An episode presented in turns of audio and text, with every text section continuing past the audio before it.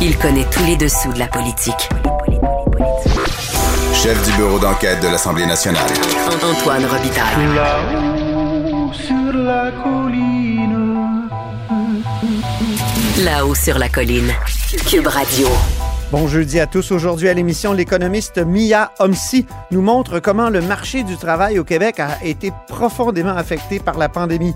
Certes, il a rapidement rebondi après la première vague COVID, constate la directrice générale de l'Institut du Québec, mais des problèmes de pénurie ou de rareté de main-d'œuvre, on ne sait jamais quel mot utiliser, ont été accentués, comme les besoins de formation et d'automatisation.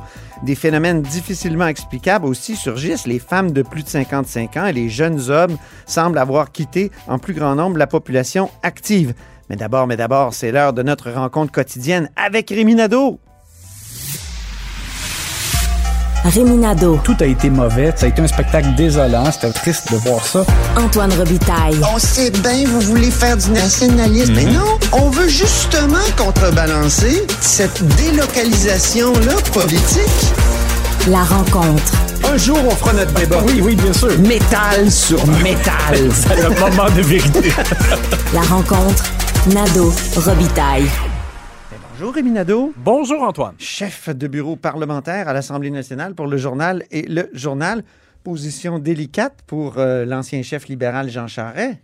Oui, effectivement, parce que Jean Charest, on le sait, il est en sérieuse réflexion pour euh, éventuellement se lancer dans la course à la direction du Parti conservateur. Certains disent que ce serait oui, qu'il plongerait là, là. On entend euh, de nouveaux appuis. Je voyais aujourd'hui euh, Lawrence Cannon euh, qui s'ajoutait Ah oui? parmi ceux, oui. qui, J'ai pas vu ça. euh, oui, dans Ah le oui? Devoir, il y avait un, un texte là-dessus. Donc, euh, donc, on voit que c'est c'est très sérieux. Et ce qui est très particulier, c'est que Jean Charest, la presse a révélé qu'il essaie d'accélérer le processus en lien avec sa poursuite contre le gouvernement.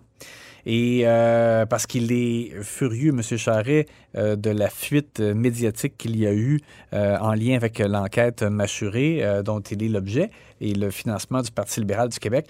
Et donc, là, on, on a eu, le- du côté des libéraux, ça s'est poursuivi aujourd'hui. Dominique Anglade. On peut parler d'une crise, Rémi. On Oui, peut oui. parler d'une crise, là. Ah oui, en effet.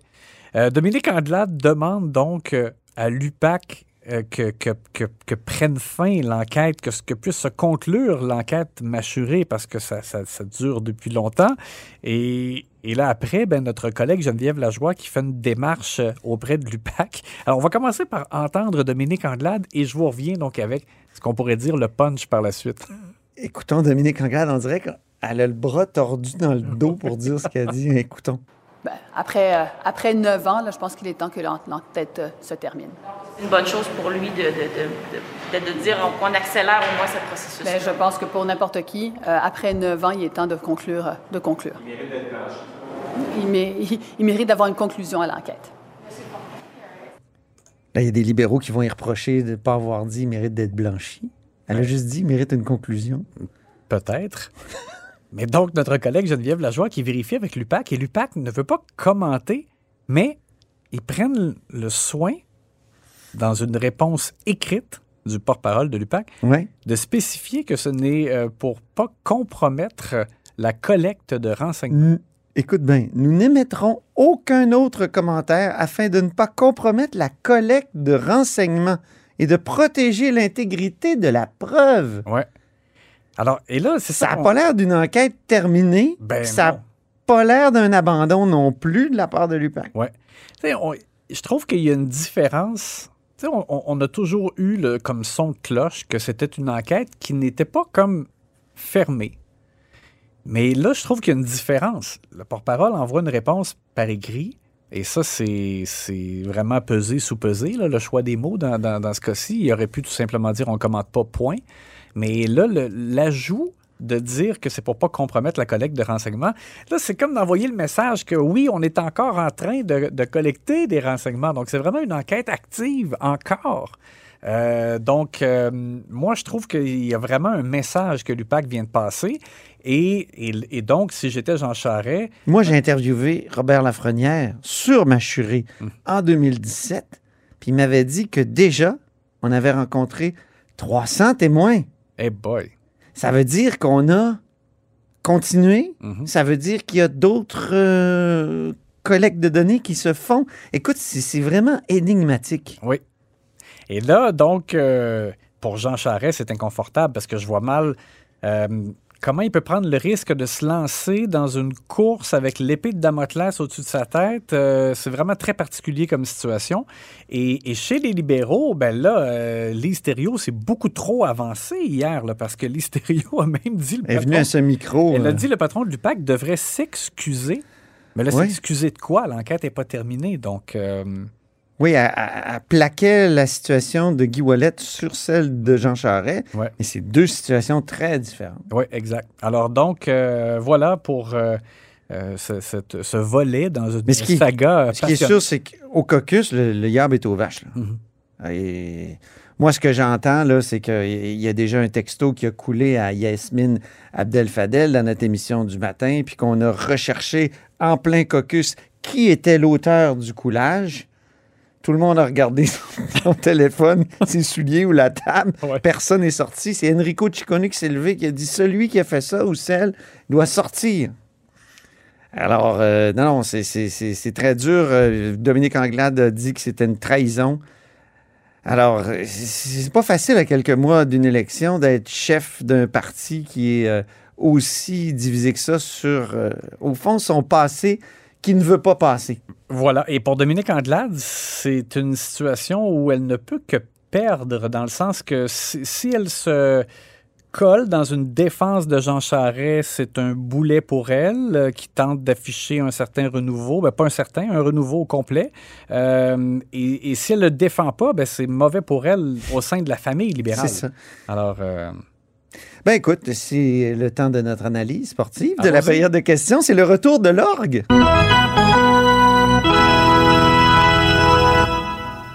Commençons par le joueur qui trébuche. Oui, le joueur qui trébuche aujourd'hui, c'est le whip en chef du gouvernement, Éric Lefebvre, euh, qui euh, reçoit une tape de la commissaire à l'éthique, euh, Ariane Mignolet. Et euh, vraiment, la CAQ s'est fait prendre là, la main dans le sac, il n'y a pas de doute.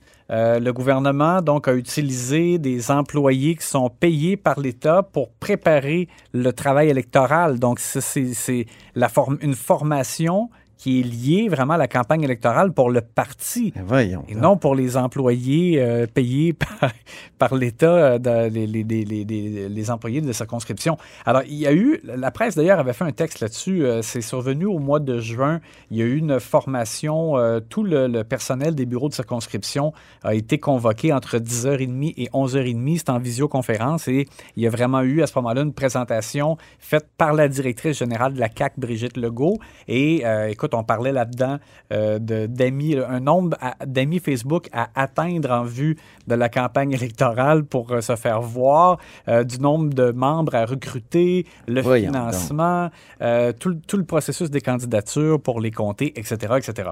Et, et donc là, c'est vraiment des heures qui ont été passées, des, des heures payées par l'État, comme je le mentionnais, et qui ont servi à un travail électoral. Donc ça, c'est vraiment une faute. Éric Lefebvre, euh, donc, euh, a pas voulu euh, commenter. On a euh, cherché à avoir ses commentaires à la, suite de la période des questions. Il n'a pas répondu. Ce qu'il a souligné, et c'est écrit dans le rapport de la commissaire à l'éthique, c'est qu'il a collaboré entièrement de A à Z depuis le début de l'enquête là-dessus, sauf qu'il n'en demeure pas moins qu'il y a vraiment une faute qui a été commise. Et là, il, dit qu'il y aura comme... euh, le, ce sera récupéré, dans le fond, ces heures de travail-là, maintenant, pour faire en sorte que c'est... Écoute, j'ai hâte de voir. Euh, et justement, on ne sera pas là pour voir, donc... euh, Non, c'est ça. disons, On verra rien. on verra pas grand-chose là-dessus. Alors, c'est vraiment... euh, c'est vraiment, donc... euh, un, un mauvais coup pour la CAQ et c'est Éric Lefebvre qui, est intéressant. L'institution du commissaire à l'éthique, je trouve, s'impose dans plusieurs décisions. Et, il va sans doute faire changer les choses. Oui, Parce que ça fait des années qu'il y a des plaintes là-dessus. là. Oui. C'est le PQ qui se plaint de tel autre parti, un autre parti se plaint du PQ. Il y a eu des Là, c'est la CAQ, aussi, là, euh, depuis des les années. libéraux, Oui, exactement. Mais là, moi, je pense effectivement que la commissaire, dans ce dossier-là, comme dans d'autres, met son Mhm. pied à terre et euh, fixe vraiment un, un cadre à respecter. Donc, un pouce en l'air à ma Ariane Mignolet en fin de semaine? Rémi? Euh, ben, non, parce que je- les pouces sont pour les élus, là, à moins de vraiment de rares exceptions. Ben, Mais- ici, à la haut sur la ici, colline, oui. élargis donc ça. Oui, c'est ça. Je pourrais lui faire vraiment un immense pouce en haut, en or, euh, pour l'ensemble de l'œuvre. Moi, je trouve qu'elle est vraiment euh, magnifique depuis euh, son entrée en fonction. Le joueur énergique du jour, mais de façon surprenante, parce que souvent, il est comme. Il est comme. euh, Dans une coquille. Oui.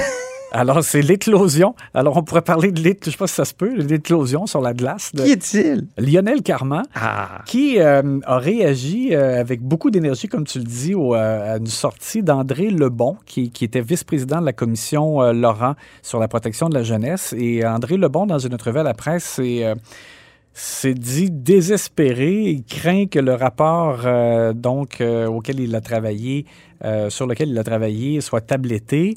Euh, est très inquiet de, ce qu'il a entendu lors des consultations euh, qui ont euh, suivi le dépôt du projet de loi Lionel Carman. Alors, les, les partis d'opposition euh, ont frappé sur euh, le ministre Carman il s'est levé en chambre au Salon Bleu a dit, écoutez, on a déposé le projet de loi six mois euh, seulement après le dépôt du rapport et, et c'était parce que c'était une situation urgente. C'est pour ça qu'on a agi avec diligence et maintenant, je demande la collaboration de tout le monde pour qu'on l'adopte le plus vite possible. Puis non, ça ne sera pas tabletté.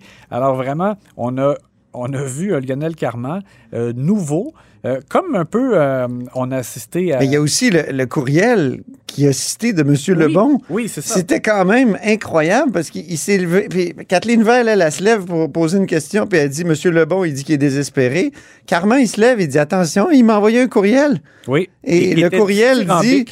Tu es le, le, le meilleur ministre. euh, j'ai été. euh, j'ai connu la ministre Maltais, la, la députée d'Anjou-Luriel, ça c'est Lise mais t'sais, vraiment, là, t'es le meilleur. Exact. Alors, il y, avait, il y avait vraiment une très bonne carte dans, dans sa manche. On aime ça, un petit joker dans, Oui. dans la manche. Et ça a fait penser à Chantal Rouleau, euh, qui euh, s'est montrée très énergique aussi euh, dans Oui, la mais- défense, mais oui, plus décousu. un peu plus illuminé, Plus comme l'a dit Michel David. plus décousu. Euh, mais dans le cas de Chantal Rouleau, c'était particulier de voir, c'était comme une résurrection, là, alors que- qu'elle était, elle gardait extrêmement profil bas depuis le début du mandat. Et Lionel C'est quand même un peu la même chose. Comme tu le dis, oui, il était plus efficace, mais c'était le, changement d'attitude qui était euh, particulier. Le gant au visage inutile du jour. Oui, euh, François Legault a été questionné à ce sujet-là par Gabriel Nadeau-Dubois, euh, qui déplorait, dans le fond, la même chose, là, une crainte, dans le fond, qu'on ne puisse pas intervenir suffisamment en protection de la jeunesse. Et euh, François Legault, ça servait tellement à rien. La, la- la question était bien formulée. Il n'y avait pas vraiment d'attaque partisane là, comme telle sur le fond de GND. Et M. Legault n'a pas arrêté de répéter que ah, chez, chez Québec solidaire, on pense que l'argent pousse dans les arbres. Il l'a dit je ne sais pas combien de fois. À un moment donné, il a même dit il pense que le personnel pousse dans les arbres. là. Fait que Oui. même plus- Parce qu'il y a un manque de personnel oui, c'est ça. dans le domaine de l'enfance. Puis il a dit, il pense que les intervenants, ça pousse dans les Ouais. arbres. Donc, il y a abus de métaphore. Exactement. Tout, Hein? tout poussait dans les arbres et c'était complètement inutile. M. Legault euh, aurait très bien pu servir son argument. là. Il l'a fait, le fait qu'il avait ajouté 30 de, de plus dans le financement de la, la protection de la jeunesse. Mais disons que pour le reste, c'était un peu inutile. Et je voyais avec raison là, les, dans les banquettes de Québec solidaire les gens qui roulaient des yeux en se disant pourquoi ils nous tapent dessus comme ça Oui. sur euh, un fond partisan. Là, de- Alors voilà. L'arbitrage difficile du jour, est-ce qu'on a été obligé d'aller en, en révision euh, vidéo? Ben, dans mon cas, il faudrait aller à la, à la reprise vidéo. Je ne sais, pas si- je sais pas ce que toi t'en penses, mais j'ai beaucoup de mal à me faire une idée euh, dans le cas de euh, l'attaque de Vincent Marissal contre le gouvernement, le ministère de la Santé, Christian Dubé comme tel aussi, sur l'utilisation de tablettes dans des CHSLD. Faute de personnel, il y a un projet pilote donc qui sera mis en branle et euh, dans cinq établissements qui sont dans des régions éloignées où on manque de personnel, où il y avait déjà une pénurie même avant la pandémie, on va utiliser, on va avoir comme le recours à une tablette pour qu'une infirmière puisse à distance euh, donner certains avis, euh, comme une consultation dans le fond aux besoins. Quand il y aurait quelque chose d'une situation qui nécessite donc une, Et là, Vincent Marissal a déchiré sa chemise. Est-ce que le ministre de la Santé peut tuer dans l'œuf? Cette très, très mauvaise idée? Ouais. Oui, mais c'est un projet pilote. Oui, ben c'est ça. Puis, monsieur peut-être que ça peut. euh, moi, en tout cas, j'ai écouté les ministres, euh, puis Mme Blais a répondu, M. Dubé. Il me semble que c'est pas complètement fou. Ben, c'est ce que je me dis aussi. Monsieur Marissal, est allé avec beaucoup de couleurs. Elle dit Avez-vous déjà vu une tablette faire preuve d'empathie? Oui, oui. Les, les- les, les- les- les aînés n'ont pas besoin d'une tablette, ils ont besoin d'une infirmière. Bon, je comprends. C'est sûr, dans un, dans un monde, euh, je dirais même pas un monde idéal, je dirais dans un monde normal, mais on n'est malheureusement pas dans un monde normal. Et mais en attendant, moi aussi, je me dis, est-ce que quand même ça peut être utile? Et on verra parce que c'est un projet de six mois et après ils vont réévaluer si vraiment ça peut euh, avoir une, une, c'est ça, une- une certaine efficacité dans, dans certains cas. Ça valait pas, moi, je pense, le, le vocable de délire. Ben, Marissa elle a vraiment dit que c'était du délire. Alors, je crois pas moi non plus, mais en même temps, je comprends aussi que des gens vont dire Ouais. franchement, on est rendu là à, à- à demander un avis par tablette à une infirmière, euh, et pas sur place, c'est difficile de juger. Ben, ça, je, je comprends ça aussi. Donc, euh, écoute, ça se place un peu comme dans le milieu, ça dépend comment Mhm. on voit. C'est ça. C'est moins pire que les phoques. Yves Bolduc. Il parlait phoques des- mécaniques. Des phoques mécaniques dans Ouais. les CHSLD. Ouh. OK, merci beaucoup, Rémi. On se reparle demain. À demain.